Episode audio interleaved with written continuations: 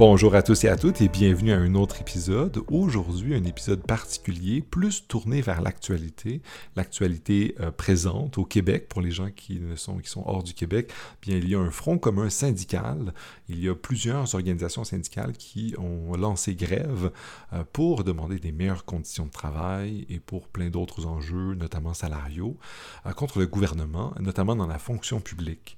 C'est une question d'actualité parce que je vais parler aujourd'hui avec mon invité de syndicalisme. Syndicalisme, son histoire au Québec, euh, les, précédents fronts communs, euh, le front commun qui est en ce moment, mais aussi le syndicalisme en général, notamment euh, dans sa version que je connais ici et que nous connaissons ici au Québec, le syndicalisme avec son histoire ses, ses, enjeux, la bureaucratisation, la professionnalisation des organisations syndicales, la diminution de sa force militante qui était très forte dans les années 60 puis qui s'est euh, transformée, euh, bien la création de fonds de travailleurs qui sont, selon mon invité, paradoxaux dans les structures syndicales. La disparition ou la diminution de la mobilisation démocratique dans les syndicats, euh, qui, est lié aussi à la professionnalisation, puis à d'autres enjeux. On, parle de plein d'enjeux de cage dorée, euh, évidemment, parce que dans plusieurs syndicats, les conseillers syndicaux et les autres cadres des syndicats sont très bien rémunérés, parfois plus que les gens qui sont censés représenter, puis ça crée des enjeux d'inégalité. Euh, il, y a, plein d'enjeux qu'on parcourt avec cet échange-là. On va parler du rôle des fonds d'investissement des travailleurs, on va parler de lutte sociale, d'inégalité, euh, on va parler de liberté aussi, de salariat. Euh, c'est une, émission euh, pleine de rebondissements et que je discute avec Alexis Lafleur-Paiement, que vous avez déjà entendu, qui est venu parler de Maximilien Robespierre, de la Révolution française, de la pensée politique dans un contexte révolutionnaire. mais Alexis n'est pas qu'un chercheur en philosophie du 18e siècle, mais aussi un penseur politique actuel qui fait de la recherche sur les mouvements contestataires, notamment syndicaux au Québec. Donc, il vient nous parler de ces enjeux-là et c'est pour lancer le bal euh, de la réflexion sur le syndicalisme que je m'entretiens avec lui pour présenter un peu les objections qu'on fait parfois aux mouvements syndicaux. On, les présente parfois détachés euh, des préoccupations, euh, parfois des travailleurs, ou parfois ils sont trop concentrés sur leurs propres travailleurs. Il y a la question du corporatisme qui va être centrale à notre discussion et qui s'oppose parfois au bien commun. c'est les critiques souvent qu'on entend contre les syndicats. On va voir les avantages des syndicats, leurs forces, ce qu'ils ont pu contribuer à l'avancement d'une certaine conception de la justice sociale on va parler de, ce qui m'intéresse dans ma thèse, c'est du républicanisme, le exit, le voice, la prise de parole, mais aussi la capacité de sortir. Il y a plein de questions fascinantes. Euh, j'espère que vous allez apprécier ma discussion avec Alexis. Alors, sans plus attendre, une discussion sur les fronts communs et euh, le syndicalisme au Québec. Bonne écoute.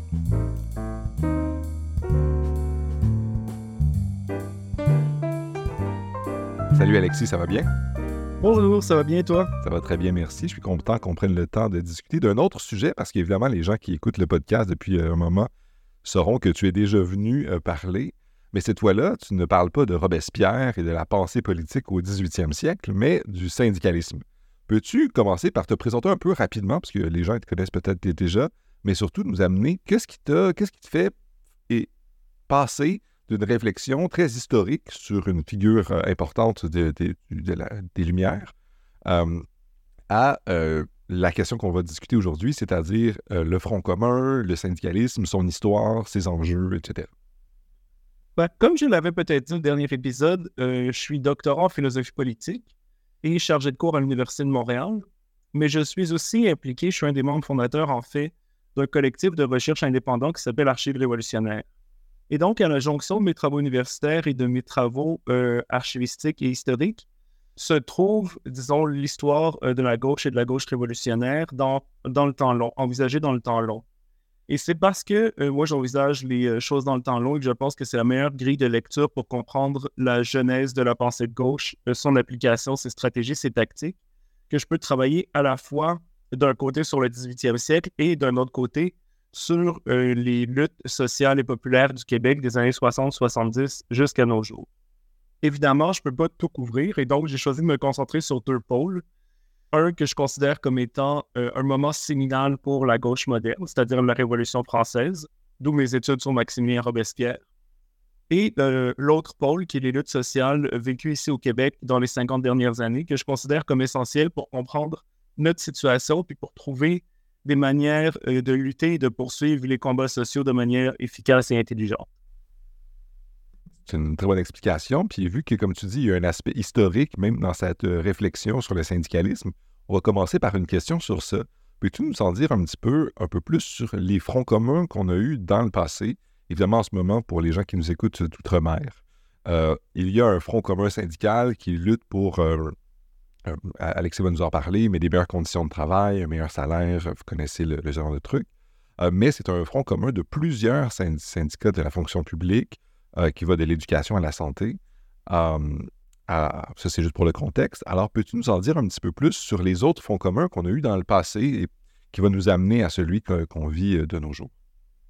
Bah, ce qu'il faut dire d'abord, c'est que dans l'histoire du syndicalisme québécois, pendant environ un siècle, ce qui principalement, c'est des syndicats euh, de métier, donc des syndicats euh, qu'on appelle aussi euh, corporatistes, et d'un autre côté du syndicalisme catholique. Grosso modo, de 1870 à 1950-1960, le monde syndical était somme toute peu combatif et assez local ou localisé. Dans les années 60, il y a un changement de perspective qui est effectué. D'abord, les euh, syndicats grossissent de plus en plus, se consolident de plus en plus, mais surtout, ils choisissent d'adopter des positions à vocation politique plus radicale et à vocation sociale. C'est le grand tournant socialiste des centrales syndicales dans les années 60 qui euh, concerne toutes les centrales syndicales, celles qu'on connaît encore, euh, notamment la Fédération des travailleurs du Québec, la FTQ, la Confédération des syndicats nationaux, la CSN, et la Centrale de l'enseignement du Québec, la CLQ, qui est maintenant euh, la CSQ. Ces trois centrales syndicales-là, à partir de la milieu, fin des années 60, elles considèrent que les syndicats, ils doivent plus se contenter de défendre de manière lobbyiste les intérêts de tel ou tel groupe de travailleurs, mais plutôt prendre en charge l'ensemble des problèmes politiques et des problèmes sociaux qui peuvent impacter les travailleurs et les salariés en général. Le document qui euh, est au cœur de ce changement-là, c'est un document publié en 1966 par le président de la CSN, Marcel Pepin, un document qui s'appelle Une société bâtie par l'homme. Ensuite, il va expliciter, Marcel Pepin, sa théorie euh, du deuxième front, c'est-à-dire le fait que les syndicats passent des luttes économiques aux luttes politiques, dans le document éponyme Le deuxième front, en 68. Et là, la CSN joue vraiment un rôle d'avant-garde dans les positions socialistes et revendicatrices euh, du mouvement syndical. Elle est suivie par la FTQ et la CEQ. En 71, 72, les trois, les trois centrales syndicales publient des euh, documents très radicaux, ne comptons que sur nos propres moyens, publiés par le CSN, qui est quand même une citation de Mao Tse-tung. Ensuite, l'État rouage de notre exploitation par la FTQ et l'école au service de la classe dominante par la CEQ. Les syndicats maintenant sont euh, puissants, ont des positions radicales et sont prêts à affronter le gouvernement. Elle décide donc, pendant la ronde de négociation 71-72, de former un front commun. À l'époque, ici au Québec, c'est le gouvernement libéral de Robert Bourassa, et il se montre particulièrement effrayé par rapport à cette première coalition syndicale, à ce premier front commun. Donc, le front commun est officiellement formé en janvier 72, et dès mars 72, le euh, gouvernement de Robert Bourassa fait des injonctions préventives. Il veut donc absolument pas qu'il y ait de coalition, absolument pas qu'il y ait de mouvement de grève les euh, syndicats, ils, euh, répliquent en défiant la loi spéciale, ah, ah, pardon, en défiant les injonctions. Et donc, du 11 au 21 avril 1972, les syndicats ils font une grève, les syndicats du secteur public notamment, font une grève euh, générale au Québec. Ils paralysent la province durant 10 jours. Le gouvernement de Robert Bourassa va répliquer par une loi spéciale qui est extrêmement répressive et qui force le retour au travail. Les syndicats, momentanément, ne peuvent pas résister à euh, cette loi-là. Et effectivement, ils sont obligés euh, de plier de rentrer au travail. Pourtant, le gouvernement va se montrer très revanchard et va choisir de faire enfermer les chefs syndicaux. Et ça, ça va être la provocation de trop. Et donc, du 11 euh, au 14 mai 1972, l'ensemble des travailleurs et des travailleuses de la fonction publique au Québec retombe en grève de manière sauvage et illégale, appuyé aussi par plusieurs dizaines de milliers de travailleurs travailleuses euh, du secteur privé. À ce moment-là, c'est la plus grande grève de l'histoire du Canada. Il y a 300 000 personnes qui euh, sont en grève en même temps, dans le public et dans le privé. Le gouvernement est absolument dépassé. Il y a des euh, villes qui sont bloquées, il y a des villes qui sont sous contrôle ouvrier, comme cette île. Et donc, le gouvernement y plie et il accepte la plupart des demandes euh, du mouvement syndical. Ces demandes-là, c'était quoi? C'était des demandes, oui, à saveur économique, mais aussi à saveur politique. La demande principale, c'est le 100 par semaine. Et ça, c'est un salaire dit viable. Autrement dit, les syndicats ne demandent pas un salaire en fonction des tâches exercées, mais ils demandent un salaire qui permet de vivre dignement pour tout le monde a priori. Et ça, c'est extrêmement important. C'est euh, une conception de demande salariale qui n'est pas basée justement sur un corporatisme ou un métier spécifique, mais sur le fait que toutes les personnes ont droit à un salaire décent et à une vie digne. Et c'est le genre d'exigence qui va être reprise par les syndicats, mais euh, par de très nombreux groupes, mouvements euh, de gauche jusqu'à ce jour. C'est le même principe qui est repris par l'IRIS, donc le Centre de recherche socio-économique de Montréal, euh, quand ils euh, demandent euh, ce qu'ils appellent un salaire viable, justement. Un salaire qui permet de vivre dignement en regard de l'indice des prix à la consommation. Donc, en 1972, il y avait l'exigence du 100 par semaine. Il y avait aussi des exigences quant à l'implication des travailleurs-travailleuses dans l'organisation du travail. C'est ce qui est très important dans la santé, dans l'éducation. Il y avait des exigences aussi en santé et sécurité. Et comme j'ai dit, la plupart de ces objectifs-là sont atteints. Donc, le premier Front commun de 72 est marqué par une euh, grande unité idéologique et pratique, par une grande combativité, par des demandes à caractère, oui, économique, mais aussi social et politique. On veut que les syndicats soient ceux qui euh, sont en mesure de déterminer ce qui est bon pour les travailleurs travailleuses de l'ensemble de la province, ce que les gens euh, méritent d'avoir pour vivre dignement, et donc, euh, c'est, on peut le dire, euh, une victoire euh, assez marquée du monde syndical. J'en profite pour une, question. Tu nous présentes le syndicalisme des années 70, de ce premier front commun-là, comme étant très socialiste. puis c'était dans l'ère du temps aussi, tu sais, mai 68 en France, il y a un genre de contexte international très favorable aux idées socialistes. Euh, de quelle manière est-ce que ça se transforme après? Parce que j'ai l'impression que le syndicalisme qu'on a de nos jours, puis on va en parler tantôt, euh, est, moins porteur, du moins, d'un message qui est, ben, ou, du moins dans la pratique, qui est beaucoup moins euh, socialiste et beaucoup plus social-démocrate, si, je me permets. Qu'est-ce qui a fait ce tournant-là d'un syndicalisme très combatif, très euh, pro-travailleur, euh, très, comme tu le dis, en même, en même temps, tourné vers des idées, pas juste euh, le travail, mais il faut avoir un revenu décent, à ce qu'on a de nos jours? Ben, il y a plusieurs choses qui expliquent à la fois la montée du socialisme dans les centrales syndicales, puis le reflux de cette idéologie-là. Pour la montée, tu as raison que c'est en bonne partie explicable par le contexte international, mais aussi par le contexte national ici, donc la volonté euh, on, parle souvent de la volonté dans les années 1960 du peuple québécois de s'affirmer comme nation.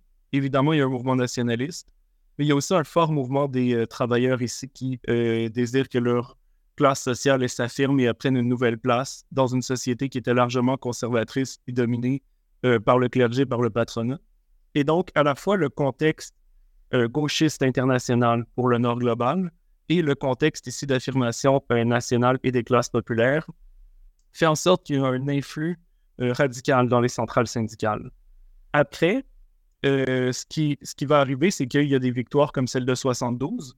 J'ai pris le temps d'expliquer un peu plus en détail le Front commun de 72 parce qu'il va servir de modèle au Front commun de 76 et 79 qui sont aussi victorieux.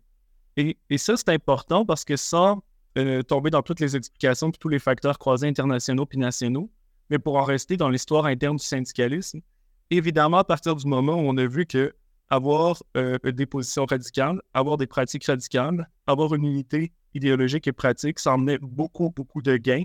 Ça fait en sorte qu'on a vocation à reproduire ça. Pour passer rapidement sur les fronts communs de 76 et 79, ben, le front commun est reconstitué de la même manière les deux fois, avec la FTQ, la CSN, la CEQ. Il y a des positions radicales, euh, il défie les injonctions, il défie euh, les lois spéciales, le cas échéant. Et euh, à chaque fois, il y a des grands gains. Donc, en 76, on a encore la demande d'un salaire viable, cette fois le 165 par semaine, qui est gagné. On gagne aussi quatre semaines de vacances, de congés payés après un an d'ancienneté dans la fonction publique. On gagne aussi les congés de maternité. En 79, le congé de maternité est augmenté et euh, les conditions de santé et sécurité sont augmentées. Donc, dans la décennie 70, qui est souvent considérée comme l'âge d'or du syndicalisme québécois, les positions radicales sont maintenues, les pratiques radicales sont maintenues. Par contre, à la fin des années 70, début 80, il y a un ressac international de la gauche et de la pensée socialiste.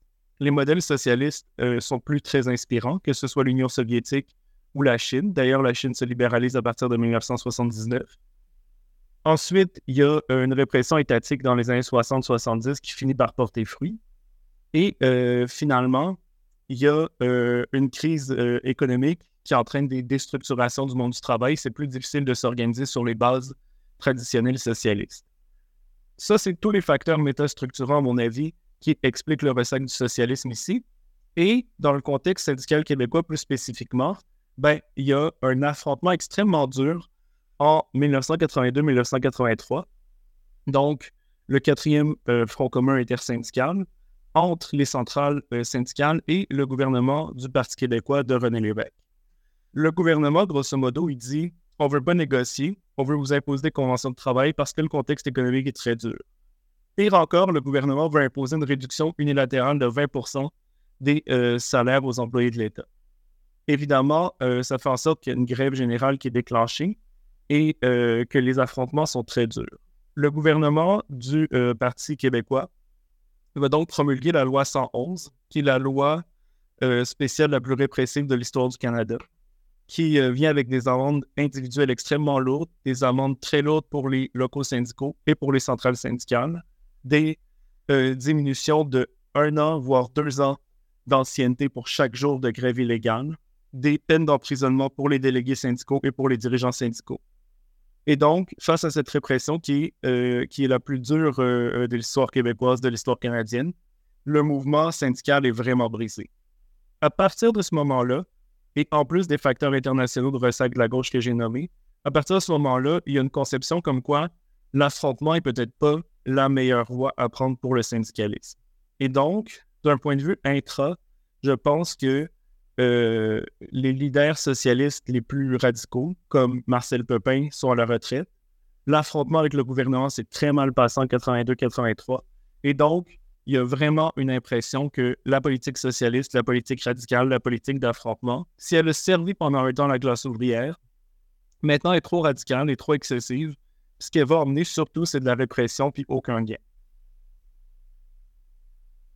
Ce qui m'amène à, voir, mais alors c'est quoi la réponse que les syndicats ont eu, à ça? Parce que là, tu, tu les décris bien, les syndicats sont un peu sur le choc de cette répression assez brutale.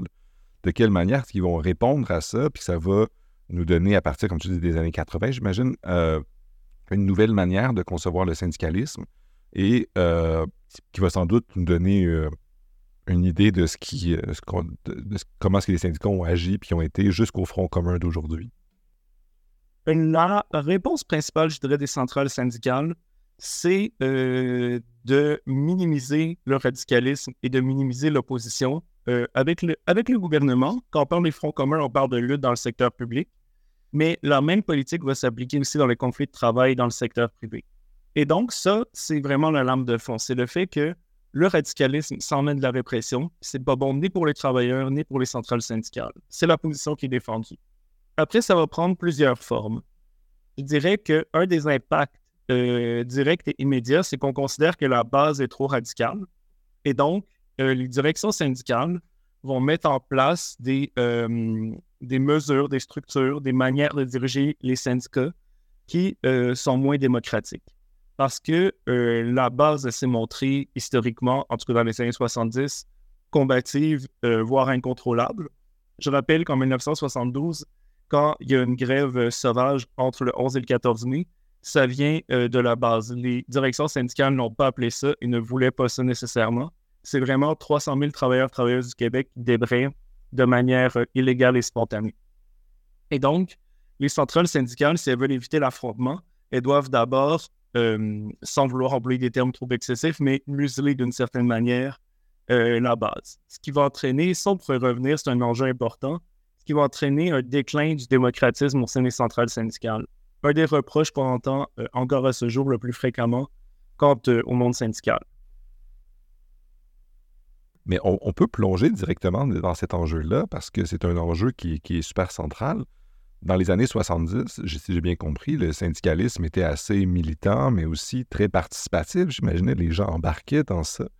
Euh, or, comme tu nous dis, maintenant, il y a eu une diminution de la démocratie dans les syndicats. Puis, euh, bien, je serais curieux de savoir, ben, de nos jours, ça ressemble à quoi? Est-ce que cette démocratie-là est importante?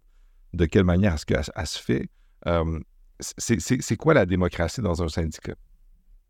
Ben, euh, les syndicats, on peut dire que historiquement, ils ont adopté une position qui euh, ressemble un peu à celle de nombreux partis socialistes, à savoir le centralisme démocratique. Donc, c'est euh, les assemblées locales qui déterminent les grands alignements et ensuite, elles délèguent la mise en application de ces grands alignements-là aux directions syndicales. Les directions syndicales, subséquemment, elles doivent venir rendre compte à leur base et la base peut, peut les confirmer ou les infirmer dans leur choix et peut les remplacer. Cette modalité-là, euh, fondamentale, elle semble assez intéressante, puis elle a été assez appréciée dans les années 70.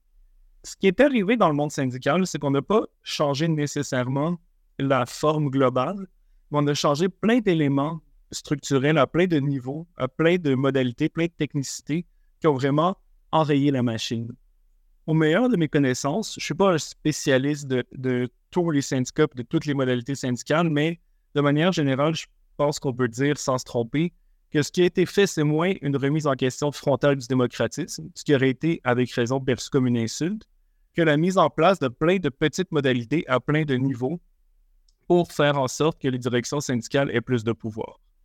Des exemples de ça, c'est comme dans le cadre de négociations actuelles, les travailleurs, par exemple, votent pour, euh, pour un, mandat de grève générale illimité. Et ensuite, ils délèguent à leur direction syndicale qui, elles, choisissent quand on fait une journée de grève, quand on fait une séquence de grève ou quand on tombe réellement en grève générale illimitée. Et là, euh, les directions syndicales, n'ont pas à revenir voir leurs membres pour leur demander ce qu'ils veulent. Ils n'ont pas à revenir voir leurs membres si, euh, pour savoir si on doit poursuivre une grève, même si ça fait une semaine, deux semaines, trois semaines qu'elle est commencée. Et euh, on peut aller plus loin ici. Par exemple, une direction syndicale à l'heure actuelle, elle obtient une entente de principe. Ça met fin de facto à la grève, même si l'entente de principe n'a pas été ratifiée par les euh, membres du syndicat. Je dois préciser à ce sujet-là que l'entente de principe met fin à la grève, mais va être quand même soumise aux membres. Et si jamais été refusée par les membres, les membres pourraient choisir de renvoyer leur direction en négociation et euh, de, de retourner en grève. Mais vois-tu, c'est exactement le genre d'élément dont je parlais où le démocratisme n'est pas complètement euh, ignoré ou il n'est pas complètement euh. Il n'est pas attaqué frontalement, mais seulement on augmente la part de délégation, on augmente le rôle des directions syndicales d'un côté. D'un autre côté, on diminue les consultations vers les membres et les prises de décision des membres. C'est vraiment ça la stratégie, c'est qu'il reste le membership, il reste la direction qui devrait fonctionner un peu de manière collaborative, harmonieuse, puis de se renvoyer la balle continuellement. Sauf que ce qui arrive maintenant, c'est que plus souvent qu'autrement, les travailleurs envoient la balle dans le camp patron, dans le camp des directions syndicales, pardon, et euh, les directions syndicales gardent la balle pour, euh, pour prendre le reste des décisions. Ce qui va m'amener à plein de questions après, parce qu'ultimement, cet enjeu-là aussi où euh, ben, les organisations syndicales s'y grossissent aussi, surtout, puis on a des très, très gros syndicats, puis ils peuvent se professionnaliser aussi. Ça peut créer des enjeux où les intérêts sont moins alignés. Mais avant de plonger dans cette question-là, j'aimerais qu'on termine un peu l'aspect historique, puis parler un peu de... Parce qu'ultimement, les fronts communs, en ce moment, on en a un, mais ça n'a pas été quelque chose qu'on a connu. Moi et toi avons un âge relativement similaire. C'est pas quelque chose qu'on a vu beaucoup. Euh, et euh, le syndicalisme combatif tel que tu nous l'as présenté avant euh, qui soit vraiment brisé dans les années, à vers la fin des années 80, euh, des, des, années 70, au début des années 80. Euh, ça a été quoi la, nouvelle manière de concevoir le syndicalisme, puis si ce n'était plus le combat comme on a pu en voir avant, puis dans lequel moi et toi avons grandi, entourés de centrales syndicales qui existaient. Là, on voit, ils ont des bâtiments un peu partout à Montréal, des grosses tours. ils gèrent beaucoup d'argent aussi, comme on, le voit dans, la construction physique qu'ils font. De quelle manière est-ce qu'on peut concevoir le syndicalisme, leur idéologie, depuis, les depuis cette fin brutale de l'idéologie très socialiste et militante? Ben, c'est ça. Comme, comme j'ai dit, un premier aspect, ça a été, ça a été un ressac du démocratisme syndical. Deux autres aspects qui sont parlants, selon moi, de ce ressac-là et qu'on a ressenti pendant un bon trois décennies, c'est d'un côté un retour du corporatisme. Au début de l'épisode, je parlais euh, des syndicats de métiers au Québec. Les syndicats de métiers et leurs attitudes les plus corporatistes avaient été, toute proportion gardée, mises de côté dans les années 70. Dans les années 80, on voit un retour euh, du corporatisme, y compris dans le cadre des confédérations et des fédérations. Chaque corps de métier a plus tendance à se consacrer à ses propres intérêts et euh, ça va avoir des conséquences euh, à moyen et long terme avec différents groupes qui vont apparaître, comme par exemple la Fédération des infirmières du Québec, qui est une fédération qui, qui, mérite tout notre respect selon moi, mais qui par ailleurs est quand même une fédération basée sur la défense d'un corps de métier.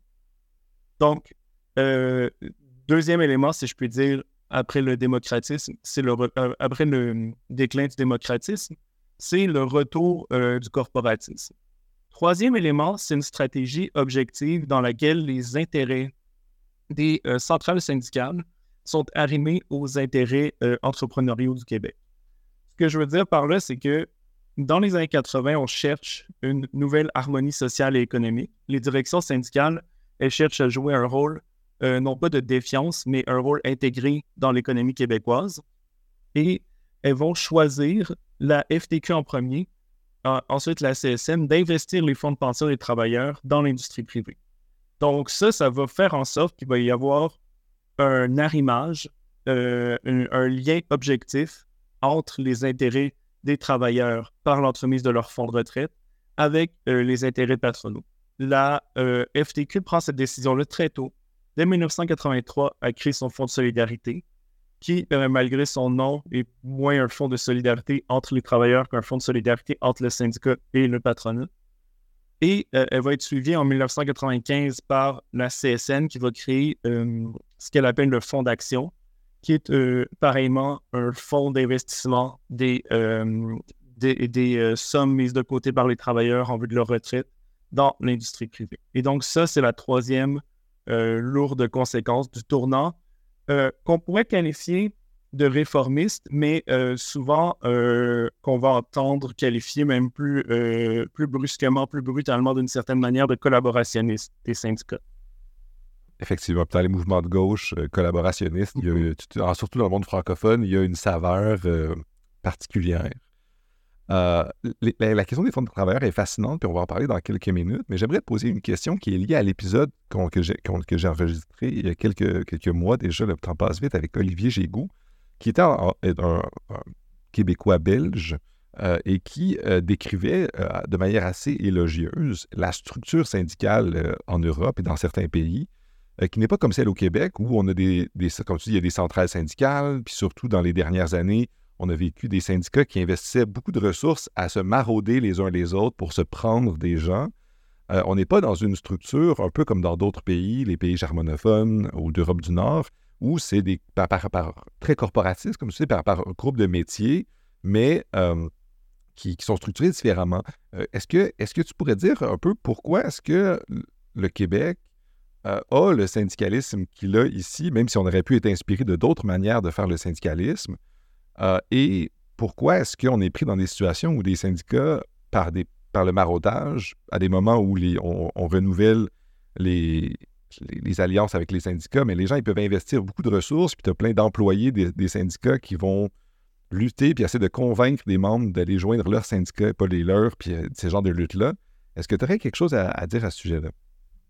Ben, à mon avis, il est important de garder en tête que le Québec euh, se situe en Amérique du Nord et donc, on est très influencé par euh, le syndicalisme de métier et un certain corporatisme.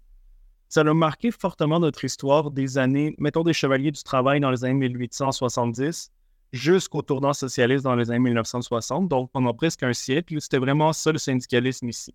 Soit du euh, syndicalisme purement de métier, très américain dans sa forme, soit du syndicalisme dit catholique, mais qui était aussi une forme de syndicalisme corporatiste, dans le sens où c'était euh, une corporation officieuse des, euh, des travailleurs catholiques qui se défendaient les uns les autres, qui s'épaulaient les uns les autres. Donc ça, c'est un passif euh, très important à prendre en compte et qui, selon moi, revient souvent nous hanter. immédiatement, j'ai dit dans les années 1980, des problèmes qu'on voit ressurgir, c'est ce corporatisme-là. Ça, c'est un truc, je pense, qui influence beaucoup les centrales, puis euh, sans vouloir casser euh, gratuitement du sucre sur le dos de ces deux centrales-là, je pense qu'il est quand même prégnant euh, à la FTQ et à la CSN. Ensuite, ici, il y a, il y a toute une série de contraintes qui découlent de nos lois et du Code du travail. En effet, au Québec, comme on l'a vu, le mouvement syndical, il a dû affronter régulièrement le gouvernement.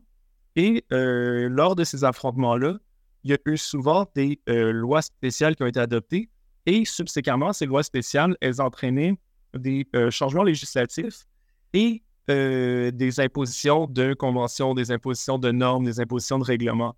Et donc, l'interventionnisme du gouvernement, un peu canadien, mais vraiment principalement québécois, a fait en sorte que notre monde syndical prenne des formes pas toujours heureuses. Quand tu parles, par exemple, du maraudage, donc de la compétition entre les syndicats pour se voler des membres mutuellement, ben, euh, le maraudage sous cette forme-là, il découle entre autres des euh, lois réglementaires québécoises qui font en sorte que les syndicats ont seulement le droit de recruter des membres d'un autre syndicat dans une période donnée, que leur euh, financement, que leur viabilité dépend beaucoup de ce type de maraudage-là.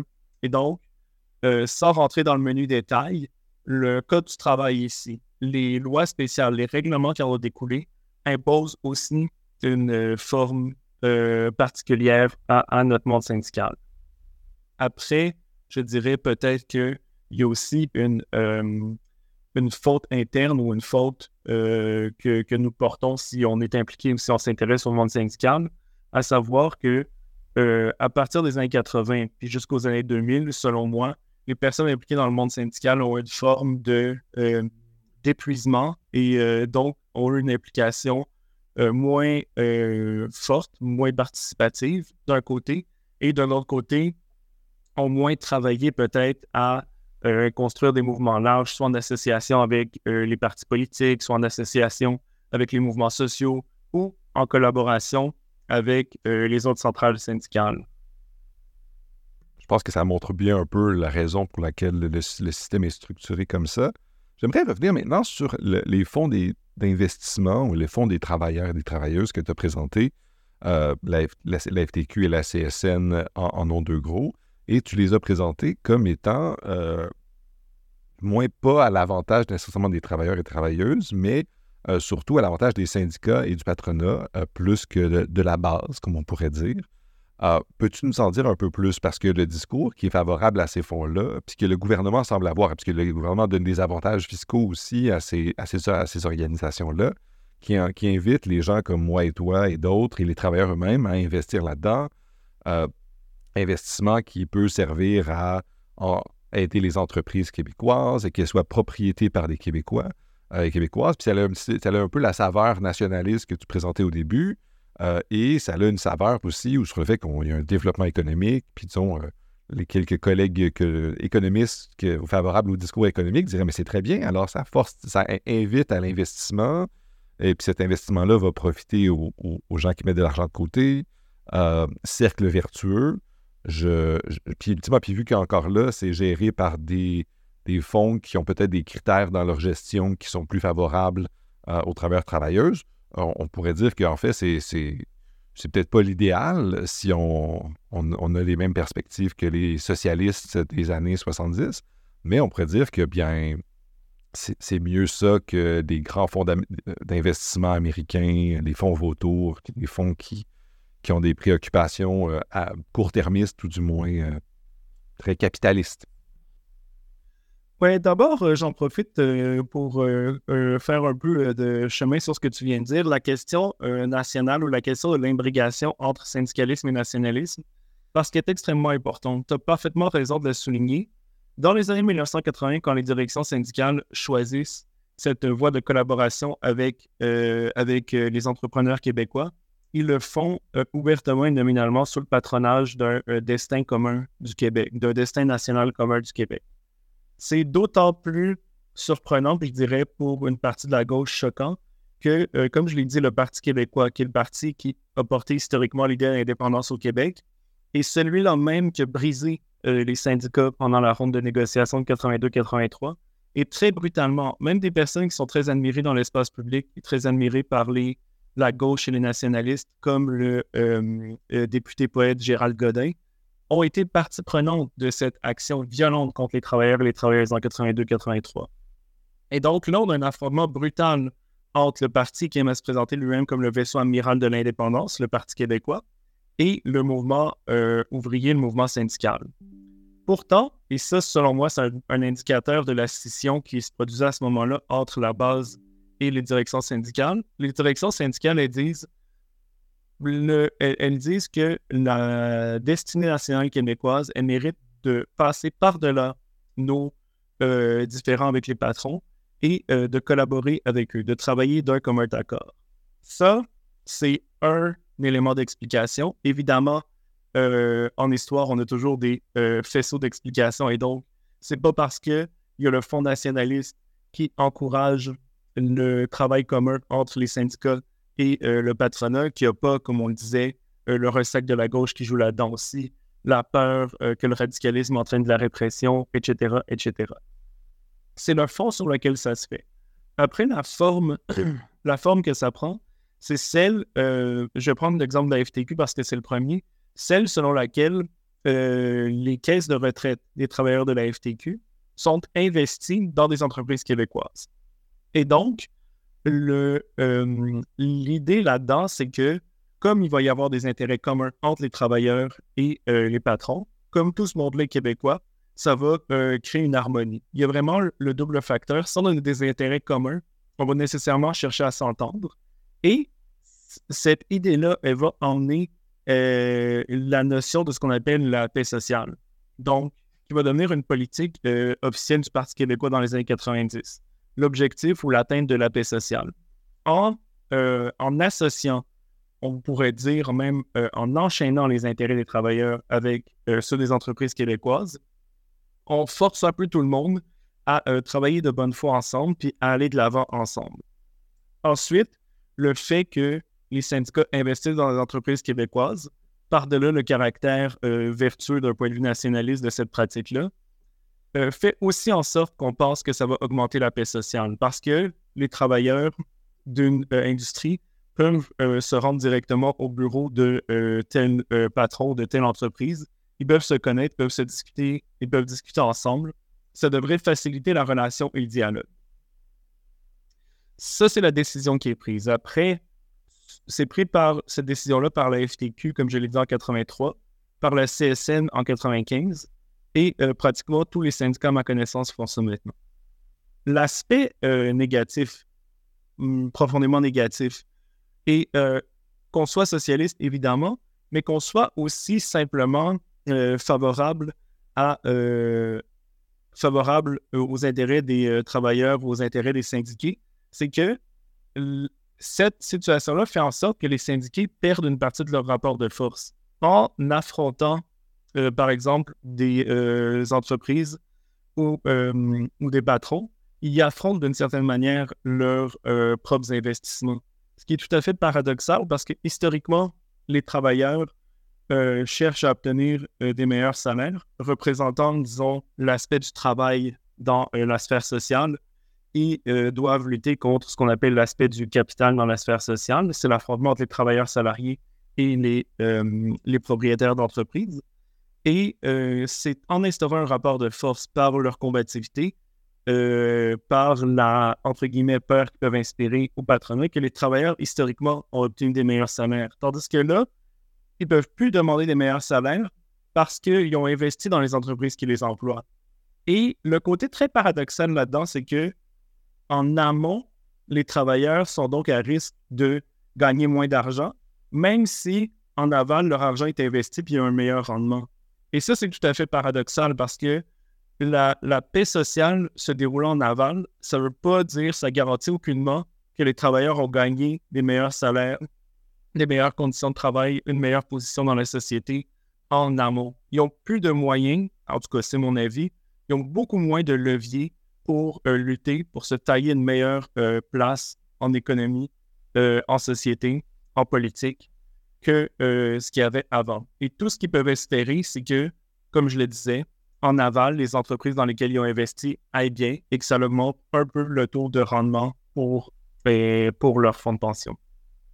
Tu me permettras de, continuer sur cette question-là pour faire un peu l'avocat du, des fonds d'investissement en disant qu'il y aurait peut-être. Euh, parce qu'ultimement, j'ai lu il y, a, un moment quand même, euh, ça s'appelle, euh, je me rappelle plus, c'était un, livre sur ces Investment Fund Socialism qui disait en fait que si les travailleurs mettaient leur argent en commun puis achetaient les entreprises dont, ils sont propriétaires, surtout s'ils étaient supportés par l'État, c'était Pension Fund Socialism, c'est ça.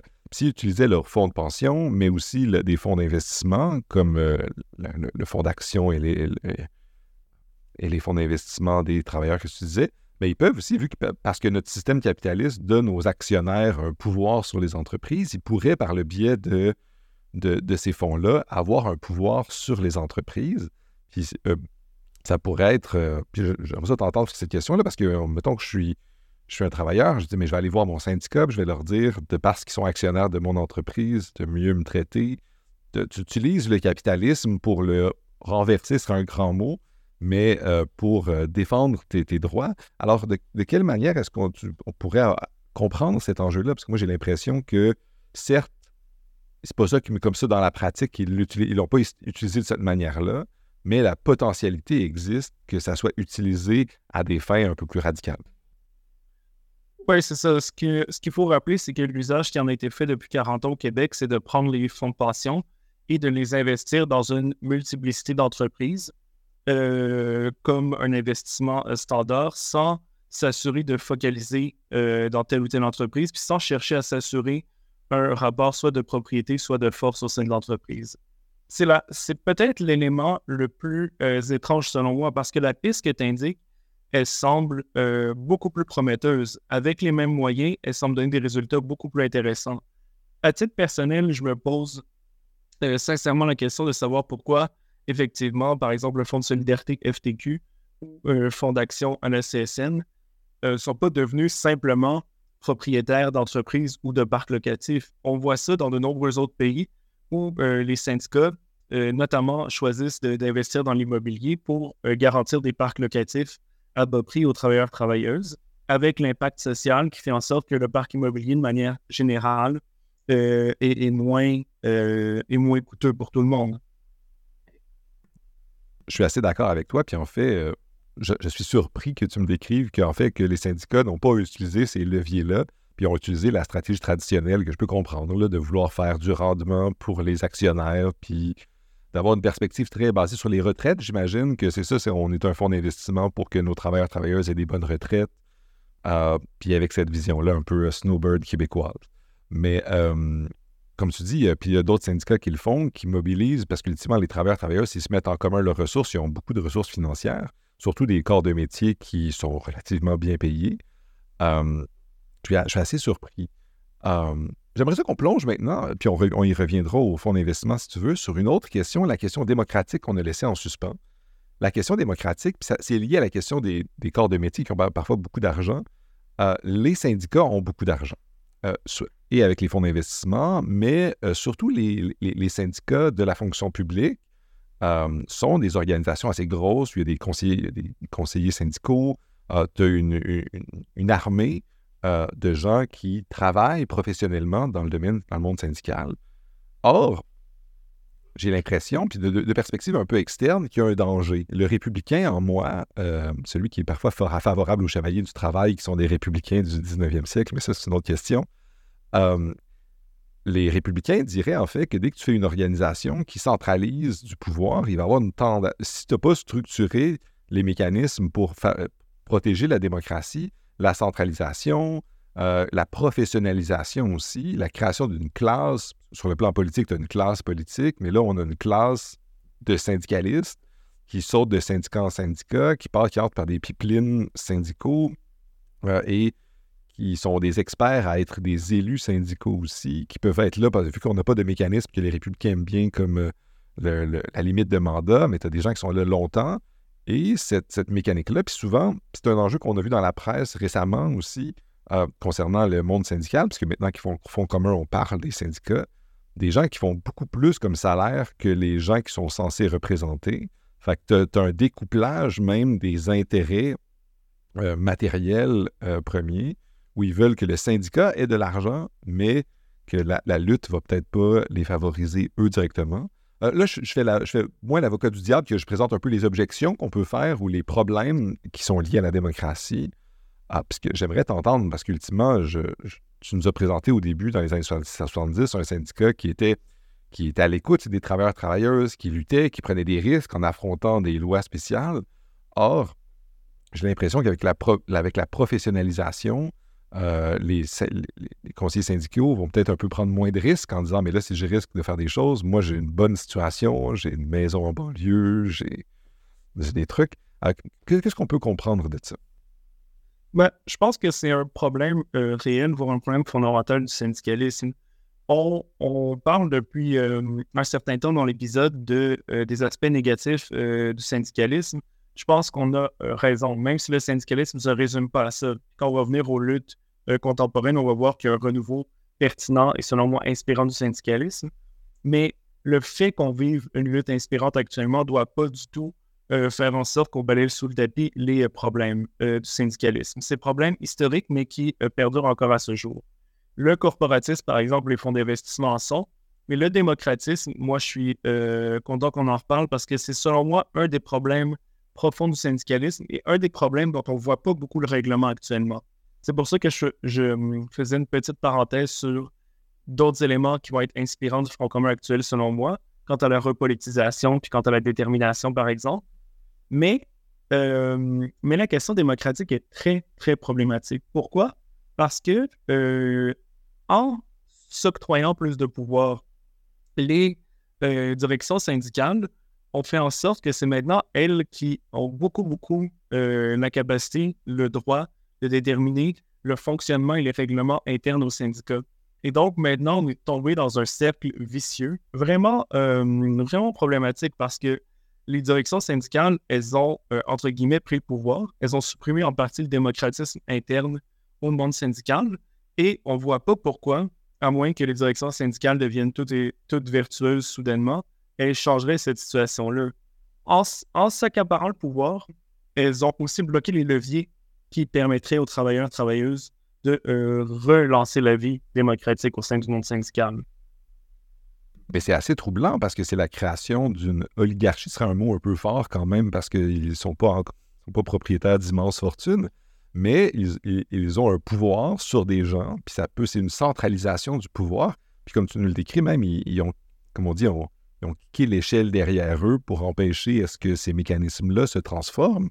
Il y a quelque chose de relativement épeurant, même si de notre côté, comme tu nous l'as dit, le Front commun puis les luttes présentes montrent que ben, les gens sont déterminés, ils ont envie de le faire. Euh, euh, moi, j'ai des amis qui ont fait du piquetage et qui semblaient être très heureux et déterminés de le faire. heureux, encore là, c'est un grand terme, mais je pense que c'est important euh, de, de, le faire. Or, ça a été des décisions qui ont été prises par des gens qui ont, dont la, légitimité démocratique est problématique, comme tu nous le dis. Toutes les décisions stratégiques, les moments, les décisions de quand faire cette grève-là, de comment et tout ça, ça a été prise par moins par la base que par euh, cette classe de cette classe syndicale, syndicaliste oui, après, il y a deux pistes de solutions qu'on peut avancer et qui sont avancées euh, par les euh, militantes et les militants du monde syndical. C'est qu'il reste encore certains leviers démocratiques et qu'il est possible de les utiliser, mais les leviers démocratiques qui restent demandent euh, une grande cohésion, une grande harmonie des membres. Il faudrait qu'il y ait une mobilisation des membres assez commune et assez homogène pour changer les choses. Ce que je veux dire par là, c'est qu'il faudrait, par exemple, qu'une majorité de locaux syndicaux demande, ben, en fait, exige de leur direction syndicale qu'il y ait tel tel changement structurel ou réglementaire. en même temps d'un commun accord. C'est pas impossible, mais c'est très difficile à organiser.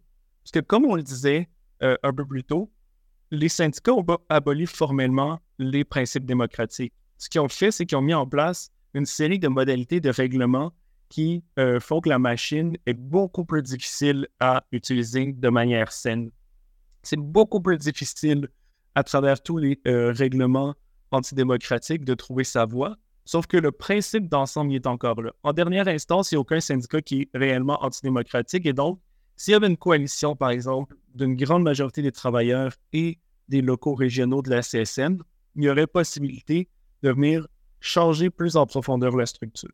Ça, c'est une voie qui est explorée depuis quelques années par des groupes euh, comme par exemple le de commune. C'est des travailleurs, euh, beaucoup du secteur public, de différentes centrales syndicales. Et ce qu'ils essaient de faire, c'est de créer une euh, cohésion, une alliance de membres à la base qui poussent des lignes communes, démocratiques, progressistes au sein de leur centrale syndicale.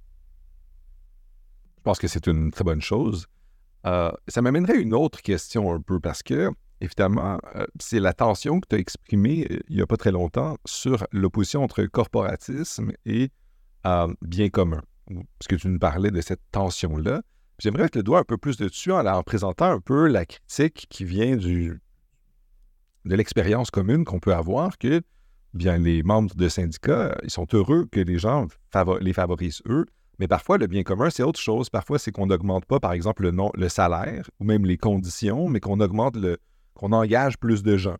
Euh, mon expérience d'enseignant au cégep, euh, je pense qu'on est relativement bien rémunéré financièrement, mais ce que je voudrais, c'est qu'il y ait peut-être plus de profs. Or, peut-être que ça serait bien pour tout le monde s'il y avait plus de profs. Or, ben, on ne peut pas avoir le beurre et l'argent du beurre. Fait qu'à un moment donné, il faut, faire un trade-off. J'ai l'impression, ou je pourrais poser la question à savoir, peut-être qu'il n'y a pas une, tension où les syndicats, leur rôle, c'est quand même de défendre leurs membres à eux, euh, des différentes centrales, des différents groupes. Et ultimement, le bien commun, ça devient un peu euh, une couverture en disant on est très légitime, nous on fait ça pour le bien commun, parce que le bien de nos membres, ça équivaut au bien commun. comment est-ce qu'on peut voir ça? Parce qu'ultimement, je, peux imaginer que, bien, en dernière instance, les syndicats qui reçoivent des cotisations de membres qui sont les leurs, ben, ils vont concevoir leur travail comme étant de défendre leur groupe, leur communauté. Puis c'est pour ça que ben, les syndicats, ils se font du marottage entre eux. Ils ne se sont pas arrêtés en disant que serait le bien commun du Québec. Ils se sont dit, ben, ce serait quoi le bien commun de moi ou de nos membres à nous? Puis encore là, c'est lié à la question de la démocratie.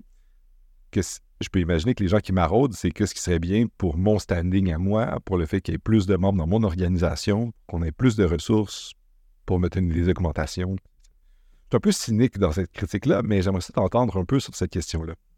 Oui, mais la critique est particulièrement fondée, si tu veux mon avis, en regard de l'histoire du Québec. Ça fait quelques fois qu'on le dit, mais ici, le syndicalisme a été traditionnellement corporatiste et malgré euh, la parenthèse socialiste des années 70, on n'est pas sorti de ce problème-là. D'autant, je dirais, pour faire écho à ce dont on discutait avant, qu'une euh, des solutions pour redémocratiser les syndicats qu'on voit actuellement, c'est de faire scission des anciennes centrales syndicales, créer des nouvelles euh, centrales syndicales. Et ça, ça se fait souvent sur une base corporatiste. Peu importe le bien que je peux penser par ailleurs de ces organisations-là, la Fédération autonome de l'enseignement ou la Fédération des infirmières du Québec, elles ont fait scission, euh, oui, pour se redonner plus de pouvoir sur leur centrale, oui, pour se donner un syndicat dans lequel les enseignantes ou les infirmières avaient plus de pouvoir, mais de facto, ça a découlé dans une structure qui est plus à risque d'être corporatiste, puisqu'elle représente spécifiquement un corps de métier. Ça pour dire que la question euh, du danger du corporatisme, du syndicalisme en général est très légitime, surtout en regard de l'histoire, puis en regard des euh, syndicats, souvent euh, de métiers qu'on voit apparaître dans les années 90 ou 2000. Je, je crois que cette opposition-là est, parfois, par contre, surévaluée. Pourquoi? parce que les syndicats luttent évidemment pour les droits des travailleurs et des travailleuses, pour que les travailleurs et travailleuses aient des gains. Et en général, les gains qui sont apportés dans un corps de métier vont impacter positivement l'ensemble de la société. Ça, c'est un premier élément qu'on peut considérer comme plus économique et je pourrais dire comme un peu plus technique, mais qui est vrai quand même. C'est-à-dire que si la fonction publique augmente, obtient des augmentations de salaire conséquentes, là, on parle dans la fonction publique québécoise actuellement de 600 000 personnes, ça va évidemment impacter euh, à la hausse les euh, salaires de l'ensemble de la société. Et ça, c'est important. C'est-à-dire que c'est par bien commun, on entend bien de la très grande majorité, c'est-à-dire des personnes salariées. Les luttes syndicales, dans le privé, mais encore plus dans le public, ont vocation à impacter très positivement les euh, conditions salariales et les conditions de travail de tout le monde. Je pense que c'est une, bonne chose. Puis je profite pour une petite sous-question liée à ça, parce que tu as fait la distinction entre les syndicats de la publique et les syndicats privés. La personne naïve en moi dirait une des différences fondamentales entre ces deux types de syndicats, c'est que quand on lutte avec la fonction publique, euh, bien, l'origine de cet argent-là euh, est relativement infinie, ce sera encore un gros terme, mais euh, les valves des ressources publiques sont assez grandes parce qu'il y a le pouvoir de taxer et tout ça, tandis que les, capacités de lutter contre des entreprises privées, bon, les entreprises souvent font semblant d'être pauvres, mais elles ont beaucoup d'argent aussi. Mais on pourrait imaginer qu'il y a des négociations qui peuvent être un petit peu plus, du moins, euh, basées sur ben, la capacité de l'entreprise à générer des profits, etc., euh, qui pourraient, disons, limiter ces choses-là. Tandis que dans la fonction publique, bien, vu que souvent, tu es, des, groupes qui sont relativement essentiels, euh, c'est pour ça qu'il y a des, par exemple, il y a des choses, il y a des gens, des groupes qui ne sont pas des, syndicats, mais euh, des groupes davantage comme le, les associations de médecins spécialistes qui arrivent à négocier fortement de, très bons salaires. Euh, les forces policières aussi, leurs syndicats ont très peu de difficultés à avoir des bons avantages pour leurs employés parce qu'ils sont relativement. On ne veut pas qu'eux fassent grève, évidemment. Et euh, ben, ils, ont, un, levier, puis ultimement, pour eux, on a beaucoup d'argent puis de ressources, tandis que pour d'autres, on en a un peu moins. Est-ce que, pour toi, est-ce qu'il y a vraiment la différence un peu fondamentale que je présente entre les deux, euh, ou du moins, euh, elle, est un peu plus floue ou moins précise que je le laisse entendre dans ma brève intervention? Ben, je ne sais pas si elle est fondamentale au sens est-ce qu'elle est structurellement essentiellement fondamentale? Que je pense que si euh, on, a une figure de cas dans laquelle il y a un très grand groupe de travailleurs paupérisés qui réussit à, augmenter fortement, suivant par exemple une grève, son rapport de force avec un très gros employeur, ça peut aussi impacter positivement l'ensemble de la société pour les salaires euh, pour les conditions de travail. Et là, j'ai en tête une lutte qui se mène actuellement, par exemple, les travailleurs d'Amazon.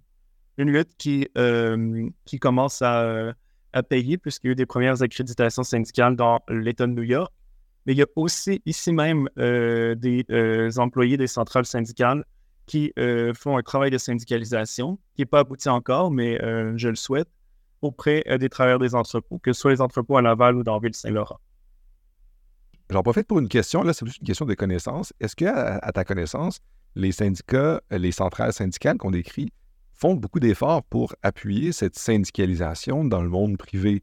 Parce que certes, il y a un front commun en ce moment pour les conditions des employeurs publics. Puis dans plein de pays, les États-Unis, Canada, en Europe, les syndicats qui ont survécu à, la vague néolibérale, c'est beaucoup les, syndicats dans la fonction publique, dans les entreprises, ils ont été décimés euh, pour des raisons euh, multiples, l'histoire euh, des transformations économiques, manufacturières, etc. Mais euh, comme tu dis, de manière très, très positive, il y, a du, de la syndicalisation, il y a des tentatives chez Starbucks, Amazon et ailleurs. Il y a beaucoup de résistance corporative. Euh, mais ça me semble quelque chose de vraiment important, euh, voire plus, parce qu'il y a beaucoup d'employés dans ces organisations-là qui sont dans des conditions à la fois économiques, mais aussi juste en termes de conditions de travail. Amazon est un bon exemple de conditions relativement terribles. Mes étudiants dans mes cours euh, à HEC, euh, dès qu'on parle des conditions de travail, leur premier réflexe, c'est de parler des scandales. Puis je leur demande, donnez-moi une, expérience euh, très, très actuelle. J'ai l'impression que syndicaliste chez Amazon, c'était l'année dernière, puis ils me sortent plein d'articles de cette année encore qui décrivent les conditions terribles dans lesquelles les employés des, entrepôts d'Amazon sont. Alors, c'est quelque chose qui, perdure, parce que je le rapprends à chaque session. est-ce que la question du bien commun, est-ce que les syndicats, les syndicats font ce travail-là, cet effort-là de d'étendre le syndicalisme ou reste-t-il, puis ça revient à la question du corporatisme, en disant nous, l'important, c'est que nos ressources soient à nous, puis qu'on ait nos fonds de grève pour lutter contre le, gouvernement. Même si, puis ça, je, te le donne beaucoup, tu as, probablement bien raison de dire que, bien, si la fonction publique a, ont des gains, bien, ça va percoler dans d'autres euh, parce que ben, les, salaires tendent à vouloir s'égaliser, puis il y, a des dynamiques économiques comme tu oui, c'est ça. Ben, je vais euh, d'abord euh, répondre, ou en tout cas continuer un peu sur la question d'Amazon, de ce type d'entreprise-là. évidemment, les syndicats sont intéressés. Si on prend le cas d'Amazon, les syndicats sont intéressés parce que ça représente beaucoup, beaucoup de travailleurs. dans un premier temps, et là, pour une question probablement intéressée, euh, évidemment, les syndicats sont intéressés. Si tu peux aller chercher euh, des milliers ou des dizaines de milliers de travailleurs, si euh, tu peux en faire des cotisants, si, qui plus est, là, c'est un peu machiavélique ce que je vais dire, mais tu réussis à augmenter leurs conditions de travail, qui ça va aussi augmenter leurs cotisations, c'est extrêmement intéressant. Après, moi, les échos que j'ai entendus à ce sujet-là, de personnes notamment qui sont proches du dossier Amazon, c'est qu'il y a une véritable conscience que ce qui se passe à Amazon, euh, c'est dégueulasse, ça ne devrait pas avoir lieu et que c'est un combat qui mérite d'être mené pour des raisons euh, politiques et sociales. Et par exemple, euh, pour la question d'Amazon, c'est beaucoup la CSN qui essaie de prendre en charge cette, cette situation, cet enjeu-là en ce moment. Et quand on parle aux gens, les gens sont réellement en colère et là, on sent que leur corporatisme est quand même laissé de côté. Quand on entend des histoires comme quoi les gens dans les entrepôts d'Amazon n'ont pas le droit d'aller à la salle de bain pendant des euh, séquences de 6 ou 8 heures ou 10 heures. Euh, ça vient heurter les gens, ça vient choquer les gens. Et ça ranime la flamme euh, sociale, je dirais, y compris dans le monde syndical, y compris auprès de ces fameux salariés syndicaux dont on parlait tout à l'heure. Donc, moi, je pense que les syndicats peuvent avoir un intérêt là-dedans et donc ça peut être une des raisons pourquoi ils mènent la lutte. Mais, mais ils ont aussi un, engagement, et là, moi, je l'ai ressenti, un engagement social c'est assez euh, positif de t'entendre dire ça. Puis ça me surprend pas non plus voir que mes étudiants qui étudient dans une école d'affaires soient quand même choqués de ce genre de situation-là. J'imagine qu'il y a des conditions qui peuvent regrouper plein de gens qui soient sensibles à ça. Pour continuer sur cette note optimiste-là et pour euh, boucler la boucle de notre discussion aujourd'hui, j'aimerais te poser la question, la question générale de mais qu'est-ce qu'on, avec les luttes présentes du, Front commun présent, euh, et du syndicalisme tel qu'on l'a en ce moment avec des fonds des travailleurs qui ne sont pas particulièrement mobilisés pour ça, tout ce qu'on a dit, comment est-ce que tu entrevois l'avenir euh, à court terme et à long terme du syndicalisme au Québec? Qu'est-ce qui devrait être fait? Euh, est-ce que tu aurais des suggestions à explorer? comment est-ce que tu analyses la, situation présente pour le présent et l'avenir du syndicalisme? Oui, ben, je pense qu'il est évident que le monde syndical a des gros défis à relever. D'abord, euh, son déficit démocratique, ça on en a parlé. Et ensuite, moi, je pense son rapport, euh, son rapport au monde patronal et au monde entrepreneurial. Dans le sens où euh, les intérêts des travailleurs ne me semblent pas foncièrement convergents avec ceux des entrepreneurs.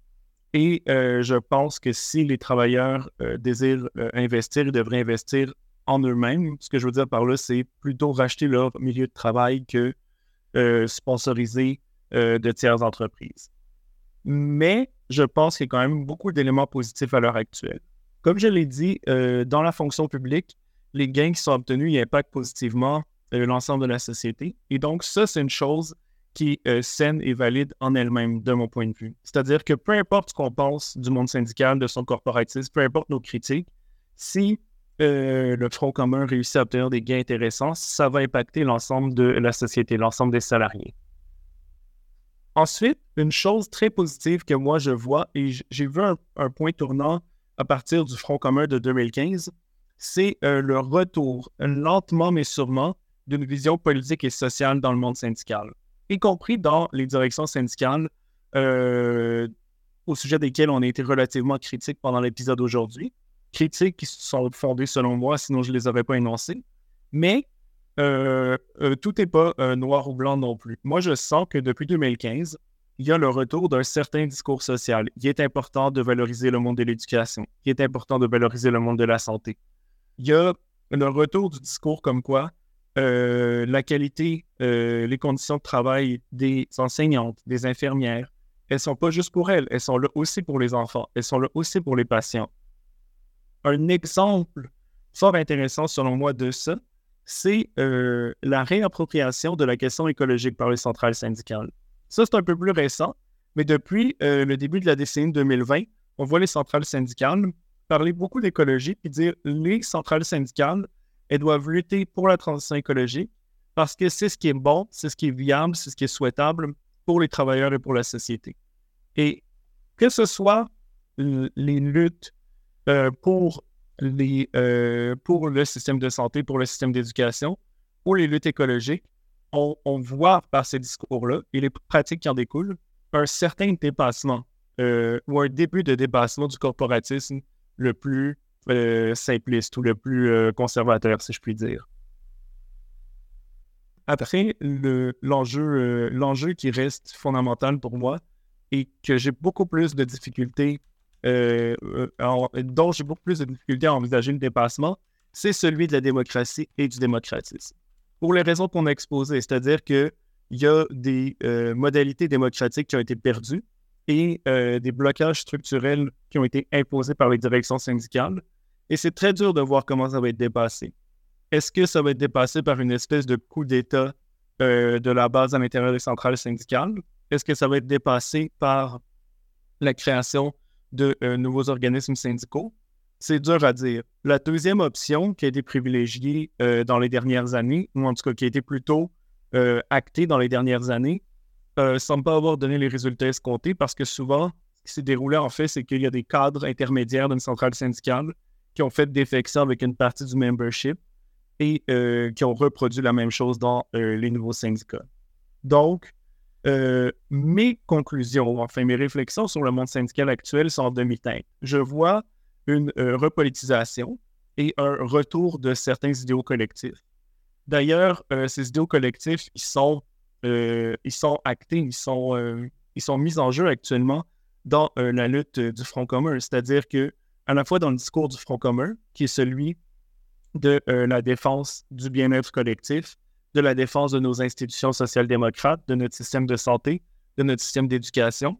On voit euh, ces idéaux collectifs à l'œuvre, mais dans les pratiques aussi, les gens se mettent en jeu collectivement. Les gens, ils se euh, ils, mettent en, acte une forme de démocratie participative, à mon sens, en choisissant de lutter publiquement, de tenir un discours public, d'agir dans l'espace public comme ils le font actuellement, il n'y a pas seulement la modalité d'une grève économique, mais il y a aussi euh, la participation à un discours et un débat euh, social qui est extrêmement sain.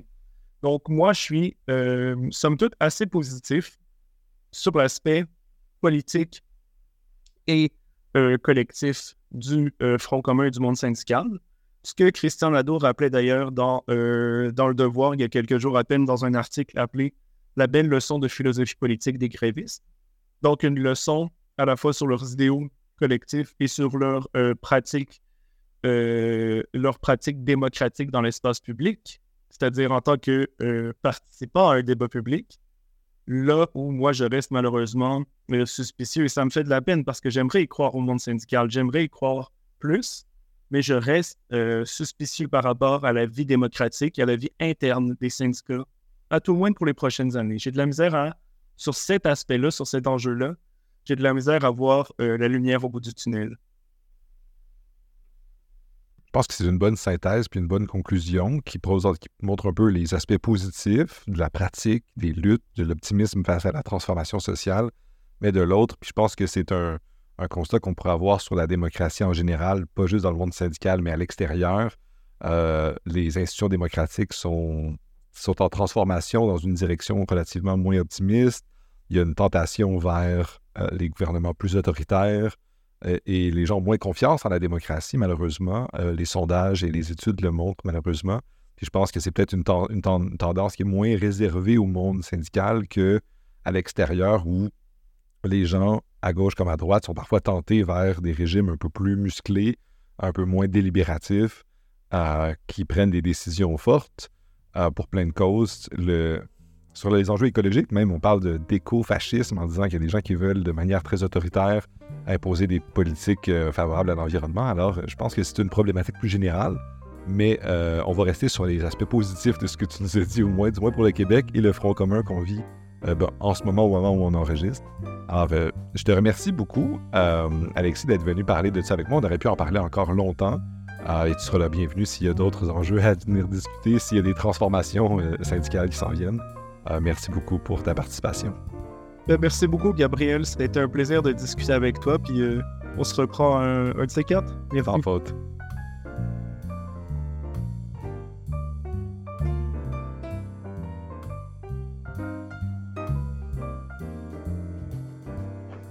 Cet épisode est fait en collaboration avec la Société de philosophie du Québec et les généreux donateurs et donatrices qui veulent bien soutenir le projet. Merci beaucoup encore à vous tous et toutes d'avoir confiance en ce projet et je vous souhaite une bonne fin de journée.